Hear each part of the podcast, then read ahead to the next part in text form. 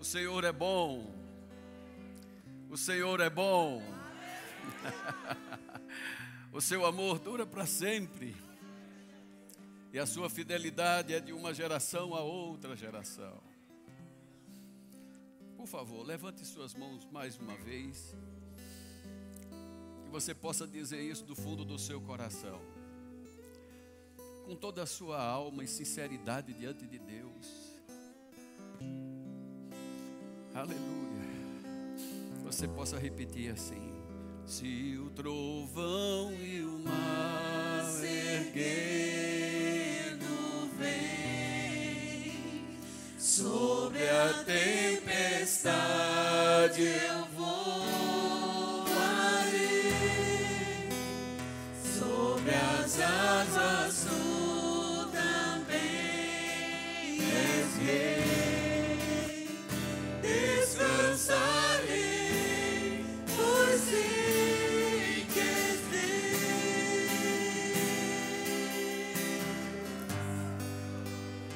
nossa confiança está no Deus que fez os céus e a terra. Aleluia. Bendito seja o nome do Senhor. Muito obrigado a todos vocês da bandinha. Seria bom demais que a gente pudesse ficar aqui num louvorzão, né? Mas como temos que ministrar a palavra, todos vocês, por favor, podem se assentar. Quero mais uma vez cumprimentar você que está nos assistindo e no final dessa mensagem aparecerá aqui um link. Se você tomar a decisão hoje à noite por Jesus Cristo, então, por favor, preencha esse link, porque nós queremos lhe conhecer, queremos assistenciar você. Essa igreja tem o maior interesse em saber da sua decisão por Jesus e queremos trabalhar para você. Amém? Antes de mais nada, agradecer a Tadeu e Rita pela confiança mais uma vez de estar aqui junto com todos vocês, ministrando a palavra. E querer, eu quero fazer algo que eu não faço comumente, mas queria registrar aqui a presença de um casal amado que essa semana eu tive a honra, o privilégio de abençoá-los nos sagrados laços do matrimônio. Onde é que está o João, Patrício e Márcia? Fique em pé, meu lindo. Olha que coisa linda. Ó. Dá uma salva de palma para esse casal. Estão em lua de mel. Terça-feira fez o casamento deles. Foi lindo, maravilhoso. Um casamento simples, mas tão cheio de graça de Deus. Amém? Deus abençoe vocês e também fazer um registro também aqui bem especial, porque tem uma família também aqui de um amigo de infância meu e principalmente dos meus irmãos.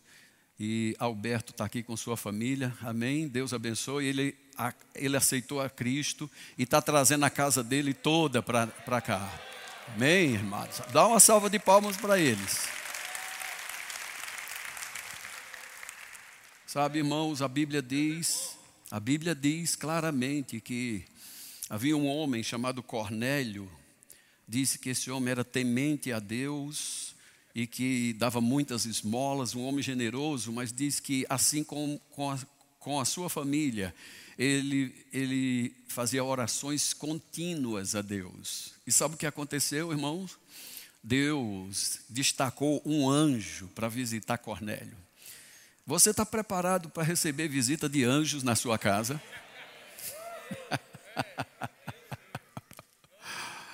Deus está querendo enviar anjos lá na sua casa, então, por favor, você só tem que fazer o que Cornélio fazia para chamar a atenção de Deus, temente a Deus.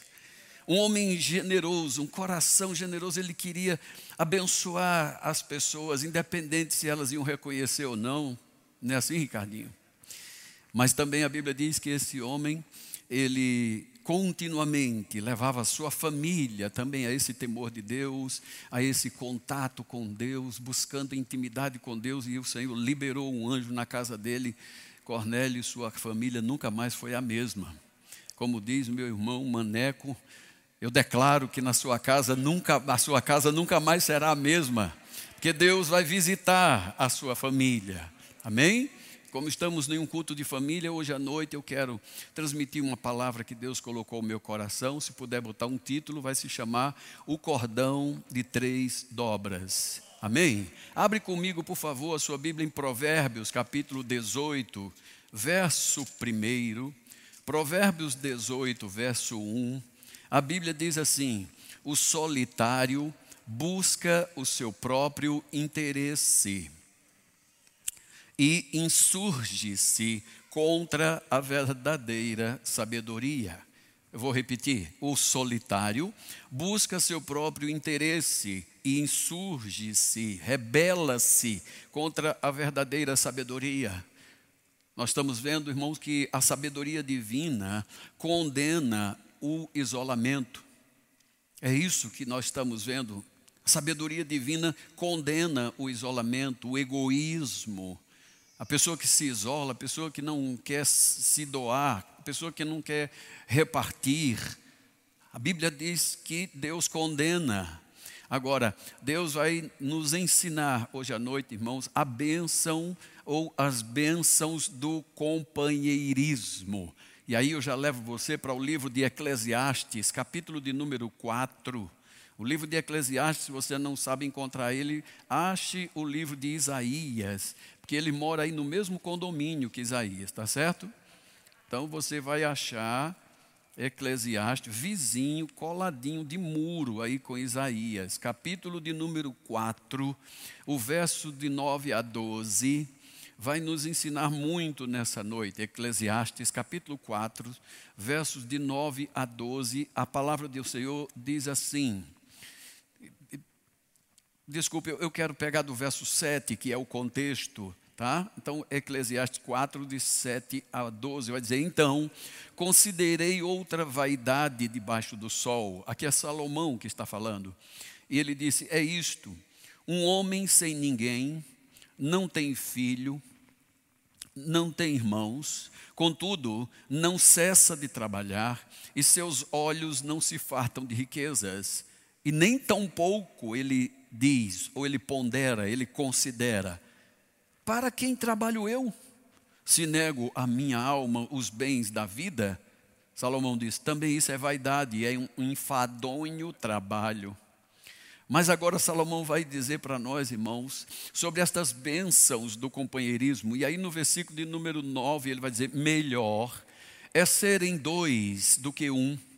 Por quê? Porque tem melhor paga, tem melhor recompensa do seu trabalho. Depois, no verso 10, ele diz: Porque se caírem, um levanta o companheiro. Agora, ai do que estiver só, pois caindo não haverá quem o levante. No verso 11 ele diz também: Se dois dormirem juntos, eles se aquentarão, mas um só, como se aquentará? No verso de número 12 ele diz: Se alguém quiser prevalecer contra um, os dois lhe, resistirão, pois o cordão de três dobras não se rebenta com facilidade. Amém, queridos? Acredito que muitos de nós conhecem essa última frase, né? O cordão de três dobras não se rebenta, não rompe com facilidade. Conversava hoje com o Ricardinho, eu disse: eu, eu vou ministrar sobre isso, porque quanto tempo na minha vida eu ouvi falar que a, a única interpretação, Rita, que existia para esse versículo é que a terceira dobra desse cordão é Jesus na nossa vida. Que se Jesus estiver na nossa vida, irmãos, então esse cordão não rebenta. Mas eu sempre me perguntava, por que casais crentes rebenta com a vida deles? Não vivem bem, chega até a separação. Afinal de contas, esse versículo é verdadeiro ou não?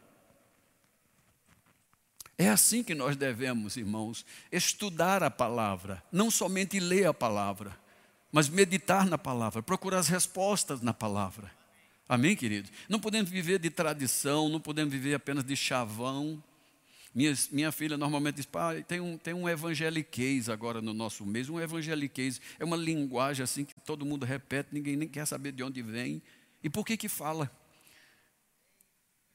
Mas a Bíblia está mostrando para nós bem claramente, irmãos, esse cordão de três dobras.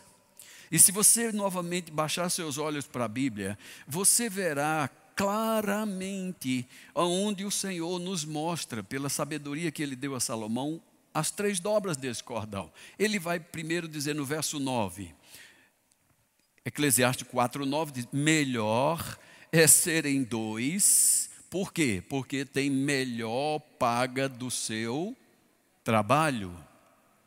E depois ele diz: porque se um cair, o outro levanta o seu. Qual é a palavra que tem ali? Companheiro. Aqui está uma dobra desse cordão. Companheirismo. Alô? Companheirismo é a primeira dobra de um cordão. Sabe que é isso que Deus idealizou desde o princípio? Quando Deus colocou o homem aqui na terra, olhou para ele, depois de um tempo, Marcos, e disse assim: Não é bom, não é bom que o homem esteja só. Vou fazer para ele, pastor Elmiton, uma companheira. Alô? A primeira dobra desse cordão, Deus mesmo já estabeleceu: companheirismo. Deus não deu uma mulher para Adão apenas para que eles tivessem, ah, ah, saciasse sexualmente. Não, a primeira palavra, o título que Deus deu para a mulher foi companheira. E o que é uma pessoa companheira, irmão? O que é uma companheira? É isso que nós devemos meditar.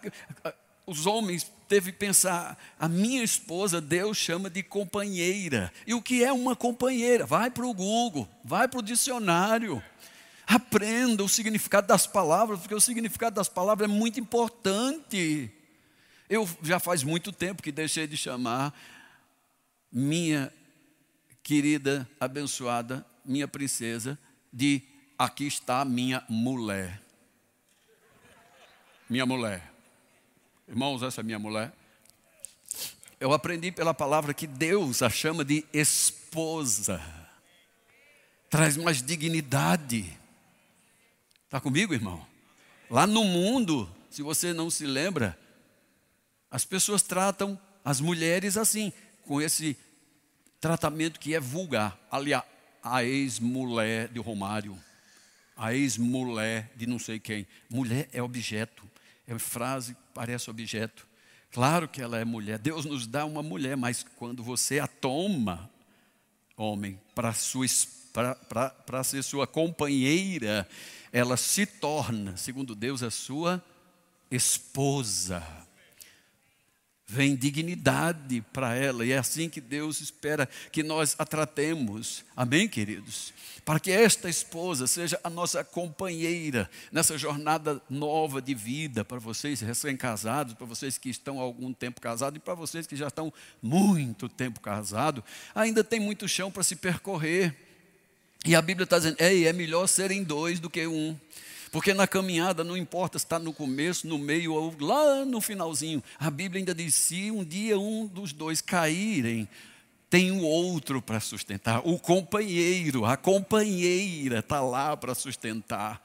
Isso é um princípio, irmãos. É um princípio que não passou, não é porque está mencionado lá no Gênesis que isso não vale para hoje. Você deve se lembrar que em Lucas capítulo 10, a Bíblia diz claramente que Jesus enviou os seus discípulos de dois em dois. Por que ele não mandou de três em três, quatro em quatro, meia dúzia em meia dúzia? Por que dois em dois?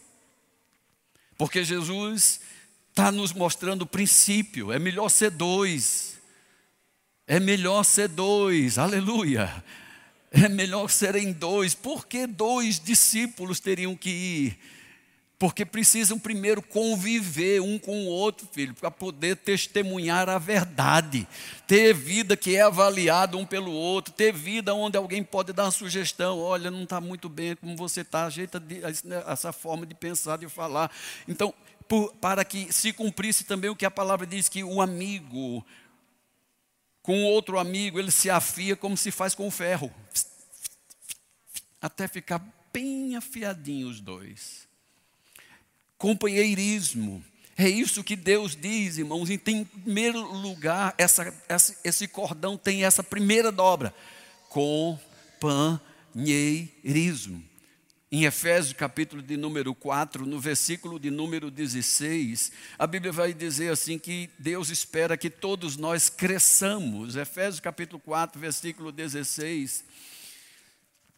Diz que Deus espera que nós venhamos crescer em tudo. Nos chama de corpo, diz assim: de quem todo o corpo, bem ajustado e consolidado, pelo auxílio de toda junta, segundo a justa cooperação de cada parte, efetua seu próprio aumento para a edificação de si mesmo em amor. Então, companheirismo vai trazer crescimento, companheirismo vai trazer ajuste. Companheirismo, irmão, vai nos ensinar a conviver, não apenas a viver, mas com viver, viver com alguém diferente. Aprender a se moldar a companheira ou o companheiro que Deus nos, nos deu. Amém, queridos? A Bíblia diz, irmãos, claramente que há um poder tremendo na unidade.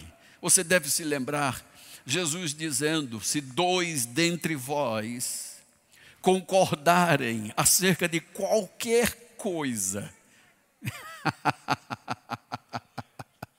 ele não estava brincando, não, filho. Jesus estava falando a verdade. Normalmente ele falava assim: em verdade, em verdade, eu vos digo. É para deixar clara, bem claro que o que ele estava dizendo ele sustentava. Quando Jesus Cristo diz assim: Se vós estiveres em mim, minhas palavras estiverem em vós, pode pedir o que quiser, e vos será feito. Sabe exatamente o que ele estava querendo dizer? Jesus estava dizendo assim: olhe, se aquilo que você me pedir, em concordância, em unidade, em companheirismo, em parceria, se você me pedir e não existir, eu crio. eu crio, só para que a alegria de vocês seja completa. Ele não está brincando, não, quando disse: tudo o que dois dentre vós concordarem, e diz: começa aqui na terra, não começa lá, começa aqui, concorda aqui que concorda lá. Você liga aqui que liga lá, desliga aqui, desliga lá. Começa daqui para lá. Aleluia, é o poder da parceria, do companheirismo. Esse é o primeiro cordão. Deuteronômio, capítulo de número 32. Vá para a Bíblia, crente, por favor. Deuteronômio, capítulo de número 32, versículo de número 30, para ganhar tempo. Perdão, 28 é o contexto. Deuteronômio 32, 28 vai dizer: Porque o meu povo é gente falta de conselhos, e neles não há entendimento. O verso 29 de Deuteronômio 32 diz: Tomara fosse o meu povo sábio então eles entenderiam isto e atentariam para o seu fim. O verso 30, Deus está dizendo, presta atenção, Deus diz: olha, se meu povo é falta, tem falta de conselho, ele não quer conselho. Se eles tivessem entendimento, eles seriam sábios. E sabe o que acontecia? Eles entenderiam isto. Isto o quê? Deus vai dizer no verso 30: Como é que pode um só perseguir mil e dois fazerem fugir dez mil? Uau! Ei, dois, fazer fugir dez mil. Presta atenção nisso. O que a Bíblia está mostrando para nós, queridos, é que os resultados na parceria. Alguém pode sozinho fazer muita coisa. É como está dizendo, Ei, pode mesmo, viu, Zé de Souza? Um, botar mil. Um, bota mil para correr. Agora, dois, bota dez mil. Sabe o que a Bíblia está dizendo? É que a parceria, irmão, apenas não duplica, a parceria multiplica. O certo seria um bota mil para correr, dois bota dois mil, não é assim? Mas segundo Deus é assim: parceria multiplica. É isso que Deus quer na sua casa ser multiplicado, irmão planejamento familiar, criação dos filhos, as conquistas materiais e no âmbito espiritual. Deus quer sempre multiplicado, Deus é Deus de multiplicação. Desde o princípio, essa foi a ordem de Deus. Aí, cresçam e se multipliquem. Ele não disse apenas cresçam e dupliquem. Não, é multiplicação. Agora ele disse isso lá no princípio, sabe para quem? Para uma dupla, para um casal. Para parceiros, não falou para um só. Só falou isso depois de estar os dois lá. Disse: olha, cresçam, multipliquem-se. Diga: esse é meu Deus. Aleluia. E o segundo cordão, que tem que fazer parte na nossa vida, é o cordão que nós vamos ver como Eclesiastes vai dizer para nós. Diz assim: se um dormir só, pode se aquecer? Não. Mas se dois dormirem juntos, tem gente se cutucando aí dizendo, está vendo? Lembra, você ainda lembra o que é dormir junto? É bem isso, né? Eu vou tomar uma aguinha aqui para ver se, se desce redondo, né? Parece que está descendo quadrado, né, Rita? Mas vamos embora. No final vai dar certo. Vamos lá. A palavra de Deus pergunta: Ei, um só dormindo só, um dormindo só, você esquenta? Não. Mas se dormirem dois juntos, se esquenta, pega fogo, não é não? Cadê o pessoal da bandinha? É isso aí. Pega fogo.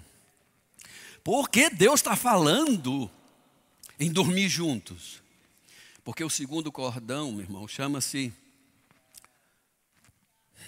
confiança. A confiança libera para outra pessoa, sabe o que? Intimidade. A confiança vai trazer a intimidade. Você sabia que o método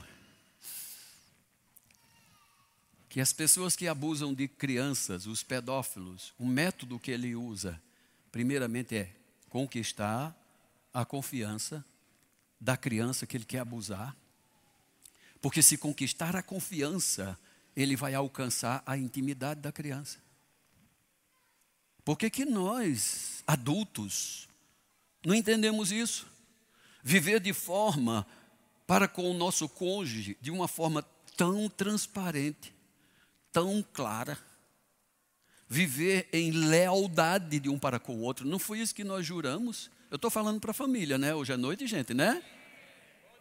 Não podemos esquecer isso, não. Confiança é um princípio.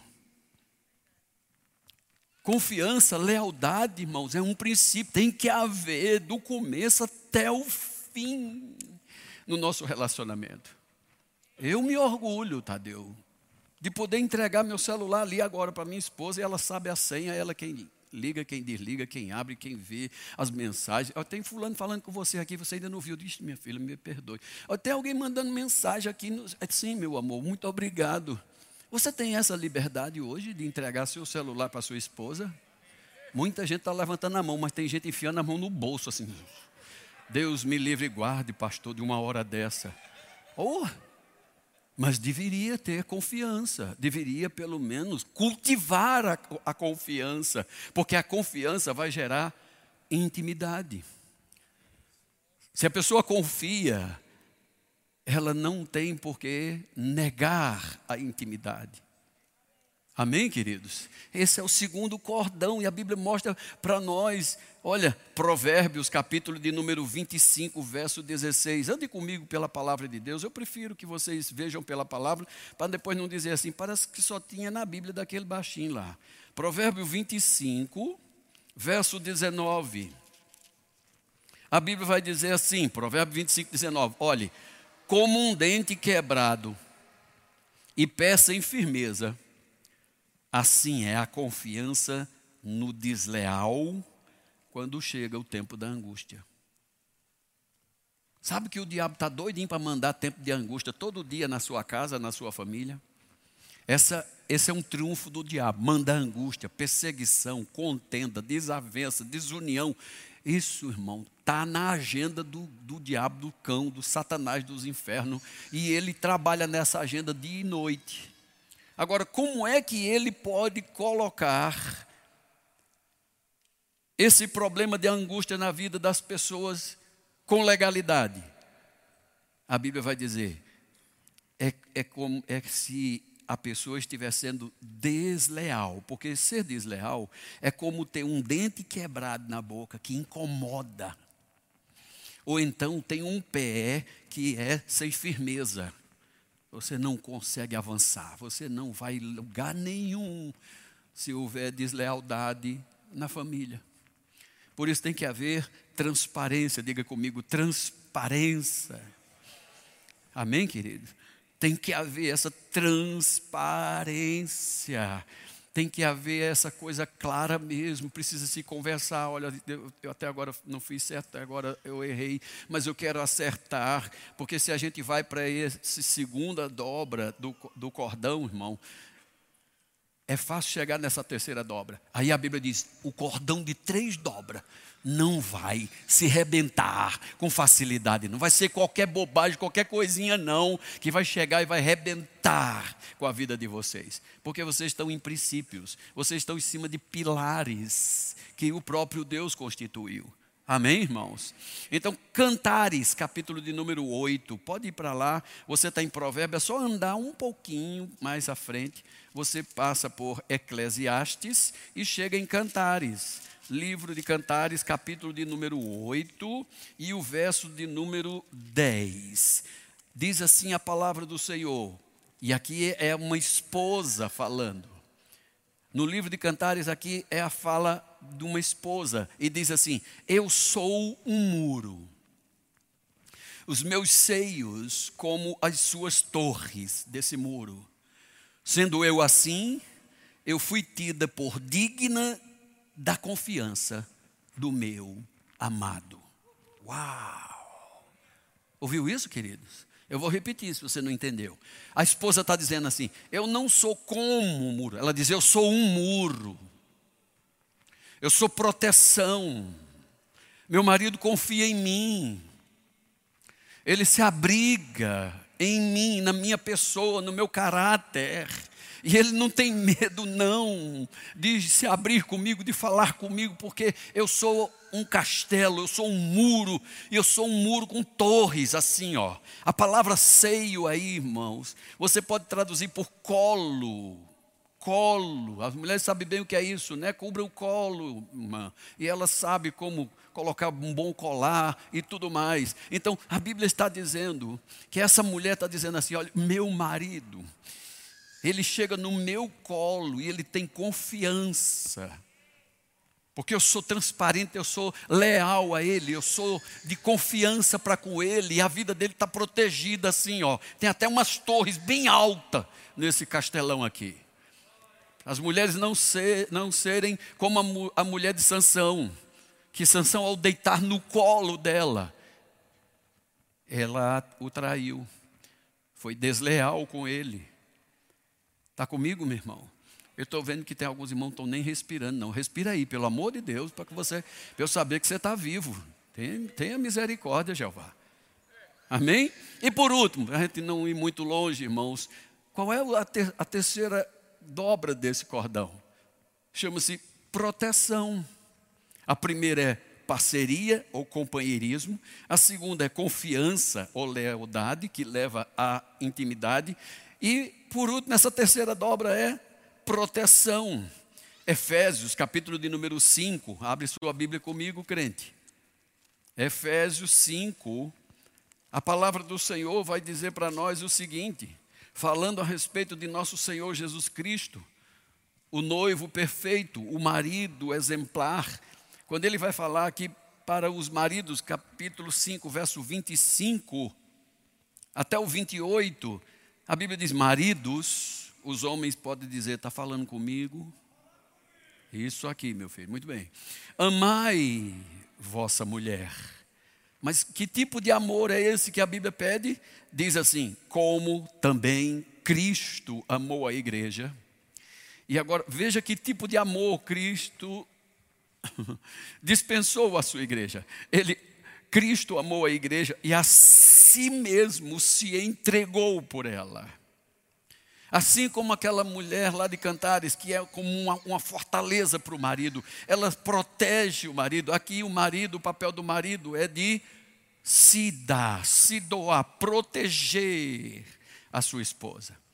Eu disse a um dos pastores conosco hoje, aqui na sala, eu falei: olha, irmão, eu parei de brincar com minha esposa já há muito tempo, mas muito tempo mesmo, de brincar assim na minha família, entre meus irmãos ou entre os meus cunhados e cunhadas, eu parei de brincar. Nunca mais eu fiz isso, faz muitos anos, de mostrar os defeitos que a minha esposa tem. Tipo assim, não é o caso dela. Não cozinha bem. Ixi, tem a mão pesada demais para o sal.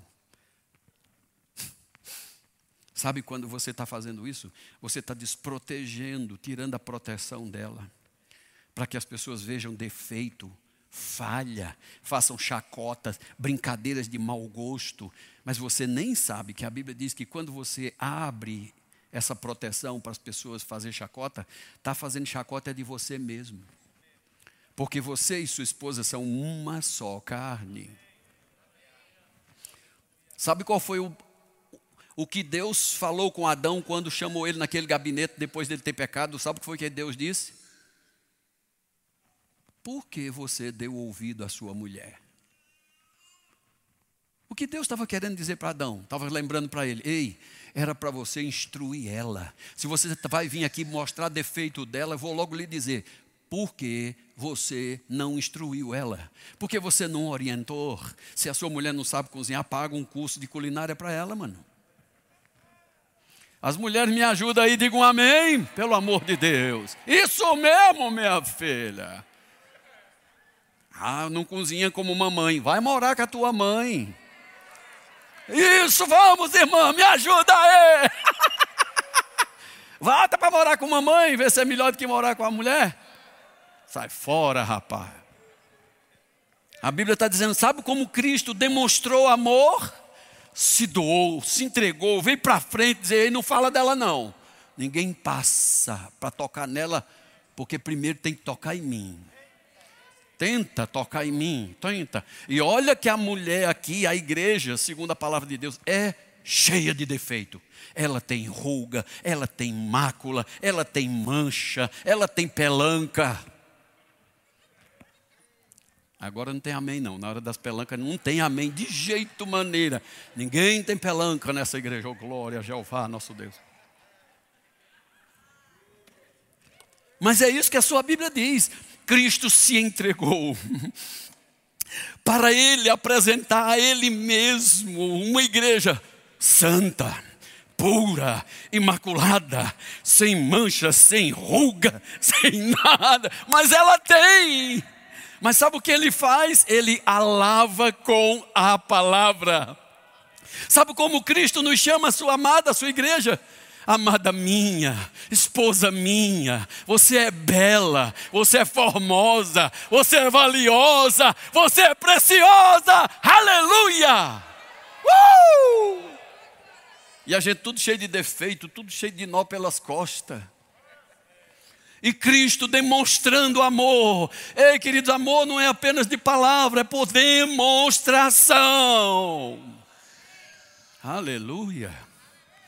Aquela mulher de cantares demonstrava amor a ponto de dizer: Eu sou como um muro. Eu não só me pareço como um muro, não tem aparência de muro, não. Eu sou um muro. Meu marido pode confiar em mim, porque demonstro amor, preservo ele, coloco ele assim, ó, alto, em submissão, em honra, consideração, levo dignidade para ele.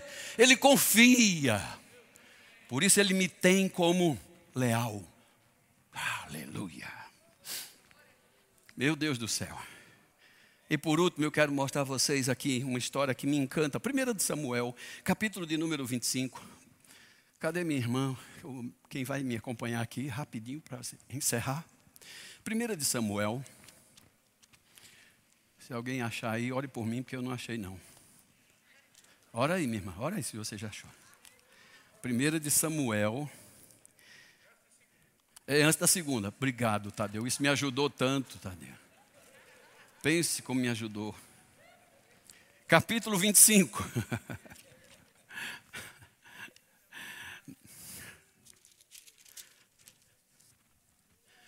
Vocês acharam 1 Samuel, capítulo de número 25? Eu amo essa história. Quando me converti, mais ou menos uns 30 anos, foi uma das histórias que mais me cativou. Minha esposa havia se convertido antes de mim três anos. E ela estava estudando a respeito das 70 semanas de Daniel. Eram umas coisas complicadas demais. Bicho de sete cabeças. Tinham animais que tinham chifre não era para ter chifre. Era complicado. Mas me apresentaram a história da Abigail. Fala comigo, Abigail. Oh, eu amei a tal da Abigail, pela história dela. E havia uma Abigail, que era quem ensinava a minha princesa em casa. E eu fui ler na, na Bíblia, falei, rapaz, não é que tem o nome dessa mulher que está vindo aqui em casa evangelizar minha, minha esposa. E aí, capítulo 25, a Bíblia vai contar a partir do versículo 18, você não vai precisar ler comigo, mas leia em casa. A Bíblia vai contar a história dessa mulher chamada Abigail, porque essa mulher, ela é casada com um homem chamado Nabal. E Abigail, é, ela vai se apresentar de uma forma extraordinária aqui nessa história, porque 1 Samuel fala sobre as guerras de Davi, a vida de Davi, né?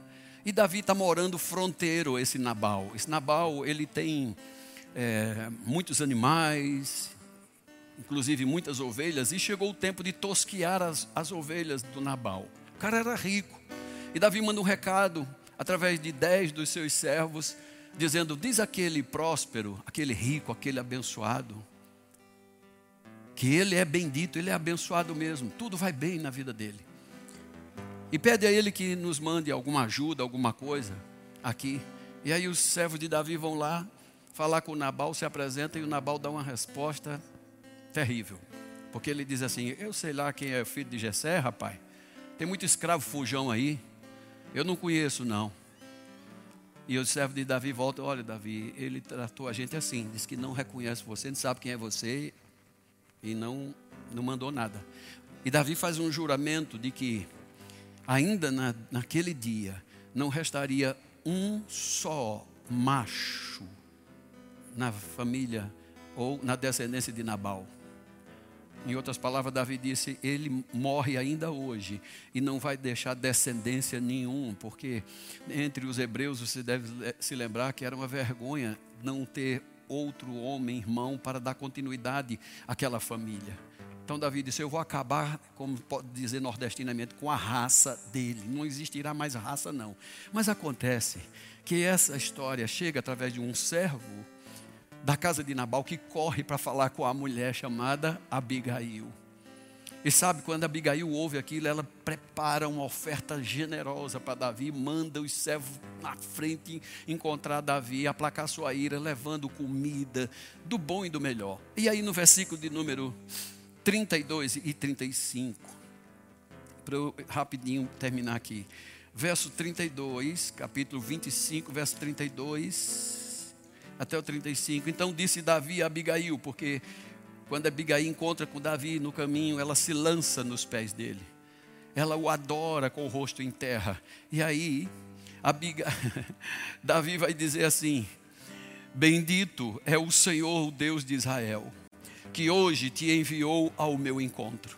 Verso 33. Bendita seja a tua prudência, e bendita sejas tu mesma, que hoje me tolheste de derramar sangue, e que por minha própria mão me vingasse. Verso 34 diz Davi: Porque tão certo como vive o Senhor, o Deus de Israel, que me impediu de que fizeste mal, de que te fizesse mal, se tu não te apressaras e não vieras ao, ao, ao, meu encontro, não teria ficado a Nabal até o amanhecer, nenhum sequer do sexo masculino. O verso 35 vai dizer: Então Davi recebeu da mão de Abigail que esta lhe havia trazido e lhe disse: Sobe em paz para tua casa. Bens vês que hoje eu ouvi a tua petição e eu te atendi. Uau! Essa história, repito, me encanta, irmão, porque essa mulher é a mulher prudente. É aquela mulher, irmão, que tendo casado com um homem, certamente que ela deve, devia amá-lo, mas esse homem, ele se torna, talvez ao longo do, da vida, do casamento, se torna o que o nome dele é. Nabal significa insensato, significa louco. Pode ser que a riqueza, o orgulho, a vaidade, a soberba, tenha colocado para fora o que aquele homem trazia no nome, insensato, louco. E ele agora era um homem orgulhoso. Ele contava vantagem das suas posses, das coisas que tinha. Mas ele tinha certamente uma mulher crente, uma mulher temente a Deus. Porque essa mulher, ela age, ela demonstra o seu amor por aquele homem, fazendo o quê? Ela se põe na brecha. Assim como Cristo se entrega, arrisca a sua vida, entrega a sua vida para salvar, livrar aqueles que não merecia. Essa mulher Abigail faz a mesma coisa uma esposa que ora, que intercede, mesmo que o marido ainda não se converteu, mas não perca a esperança, porque se a Vani tivesse parado de orar por mim, de interceder por mim, de chegar diante de Deus, Senhor, tem misericórdia. Esse Policarpo é louco, ele é insensato, ele não pensa direito, ele vive na vaidade, no orgulho, na soberba, porque eu era assim. 28 anos de idade, já gerente de banco, era tão doido, achava que minha vida tinha meus próprios freios. Sabe o que me, me aconteceu? Constituir família fora do casamento. Fique de pé, meu amor, por favor. Olha esse menino lindo. Nasceu das minhas loucuras e hoje eu sou louco por ele. Veio morar comigo. Minha esposa tomou como filho. E agora ela também é quem cria esse homão aí, bonitão.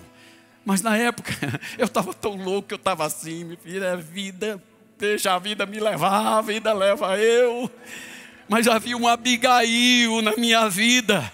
Havia uma Abigail que intercedia, uma Abigail que ia para os pés de Jesus. Tem misericórdia dele, Jesus. Não arrebenta com a vida dele, não, porque ele é louco, ele está só insensato, ele não sabe o que está fazendo, ele me trai, ei, ele é falso, ele é mais falso do que uma nota de 300 reais, mas eu amo. Tem misericórdia dele, Jeová. E ela aplacou a ira de Deus sobre mim. Tive revólver apontado na minha cabeça. Mergulhei duas vezes no, no, aqui em Bodocogó buscando suicídio. E ela segurando, Abigail me segurou. Ela foi para os pés daquele que poderia até pá, rebentar, mas ela me salvou por causa da sua atitude. Sabe o que Abigail significa? Fonte de alegria. As pessoas hoje olham para mim, minha, minha cunhada está aqui, minha, minha família está tá me assistindo, sabe? Às vezes até eles dizem assim: não, mas você vive animado demais, é alegre demais com essa mulher. É porque ela é minha fonte de alegria. Minha vizinha, meu vizinho está aqui, estão testemunhando, estão dizendo, é verdade. Ei, a Bíblia diz: desde que outros lábios te louvem e não tu a ti mesmo. Por que você é tão apaixonado? Por que você elogia tanto? Ela é a fonte da minha alegria. Ela é minha Abigail. Ela é a mulher prudente. Sabe o que acontece com Abigail? Depois de algum tempo, o tal do Nabal morre. E depois que morre, sabe o que acontece? Davi toma conhecimento. Ei, Aquela mulher lá, ó, que intercedia pelo marido, agora é viúva. Davi diz: traz para mim. O rei quer tomar você, mulher, esposa, como esposa dele também. O rei Jesus quer fazer de você a esposa que ele tanto ama. Aleluia. Se nessa noite você está aqui, mas nunca entregou sua vida a esse rei Jesus maravilhoso, eu gostaria que nessa noite você tivesse esse entendimento que Cristo é esse é esse que ama ama as pessoas que ele mesmo criou e que se desviaram e que ele ama de forma que se entregou por, por todos nós. E ele quer nos chamar de maravilhosa, mar, igreja maravilhosa, santa, pura, sem mácula. Cristo quer fazer isso com você hoje. Você está aqui, quer aceitar a Jesus como seu único Senhor e Salvador. Levante a sua mão direita como um juramento. Eu não conheço todos vocês, evidentemente. Eu preciso oferecer de graça o que de graça um dia eu recebi. Alguém está vendo alguém com a mão levantada? Meu Deus, estou vendo a sua mão levantada, meu querido. Oh, aleluia. Dá uma salva de palmas para ele, que precisa ser muito corajoso, muito macho, para dizer: Ei, sou eu, eu quero. Você pode vir aqui, por gentileza? eu gostaria que você seguisse esse casal, acompanhasse esse casal. Eles vão falar para você mais claramente, mais rapidamente, sobre a decisão maravilhosa que você está tomando hoje. Tem alguém mais que vai seguir esse corajoso aqui? Tem alguém na, da família dele que está com ele que precisa vir também? Essa é a sua hora, venha rápido, por favor. Tem mais alguém aqui que vai para casa hoje dizendo: Ei, eu, eu fui tão amado naquela igreja. Eu me senti tão amado que eu vou, eu vou para casa também apaixonado pelo meu Senhor. Nem esse sentimento que você está sentindo, querido. Foi assim o que eu senti no dia que aceitei Jesus. Se eu soubesse que era assim, eu tinha aceitado há mais tempo, né, Tadeu? Não tinha dado tanta cabeçada, não tinha feito tanta coisa errada, não tinha perdido tantos bens, né, Marquinho? Ei, ainda dá tempo. Se você ainda não deu tanta cabeçada, se você também não, ainda não perdeu tantos bens, por favor, venha embora. Venha aceitar a Cristo agora. Tem alguém mais que vai fazer isso? Nós não costumamos apelar. Tem alguém com a mão levantada? Venha, meu querido, para cá. Vem aqui, isso. Muito bom. Hey, aleluia! Aleluia! Uhul! Bora, Ailton! Muito bem, cadê? Cadê os demais? Vem mais. Tem mais alguém?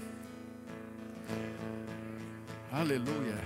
Como eu disse, não costumamos fazer apelo, porque Jesus não está apelando, Ele está convidando. E devemos ter entendimento que é um privilégio, né, Rita? Ser convidado do rei. Se a pessoa receber um do rei, vem para minha festa, vem para minha casa, vem para minha família. Tem mais alguém que quer vir? Vocês tudo que estão com a mão levantada aí, que vão vir agora também não, né? Tá tudo salvo, né? Graças a Deus. É só aleluia. Amém. Por favor, sigam esse casal.